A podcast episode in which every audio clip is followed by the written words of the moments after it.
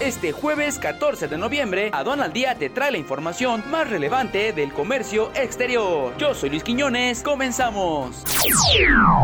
Nacional. La secretaria de Energía, Rocío Nale, confirmó que Petróleos Mexicanos sufrió desde el domingo un ataque cibernético a una parte de sus equipos de cómputo del área administrativa, en el que trabaja el área de informática de la empresa, sin que se contemple pagar algún tipo de rescate para recuperar la información.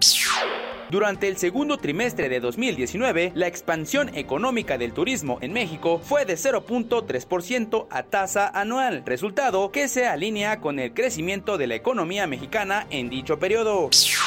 El peso mexicano operó con una fuerte pérdida el pasado miércoles, debido al número de señales negativas en la relación entre China y Estados Unidos. El tipo de cambio se ubica en 19.4507 unidades, contra un previo de 19.3430 pesos, con datos del Banco de México. La secretaria de Gobernación, Olga Sánchez Cordero, informó que el expresidente de Bolivia, Evo Morales, cuenta con una visa humanitaria proporcionada por el Instituto Nacional de Migración, lo que le permite la estancia legal en nuestro país internacional. El Departamento de Estado estadounidense ordenó la salida de familiares de personal diplomático y cuerpo de la embajada en funciones no indispensables por la inestabilidad política en Bolivia. Con este último dato, terminamos con las noticias más relevantes del día del comercio exterior.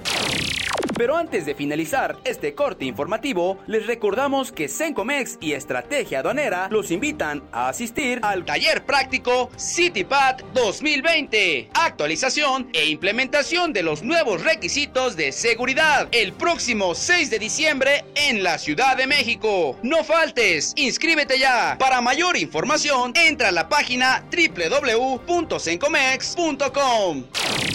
Comparte este video con un amigo para que esté bien informado y los esperamos el día de mañana con más notas solo en Aduana al Día. Yo soy Luis Quiñones, hasta la próxima.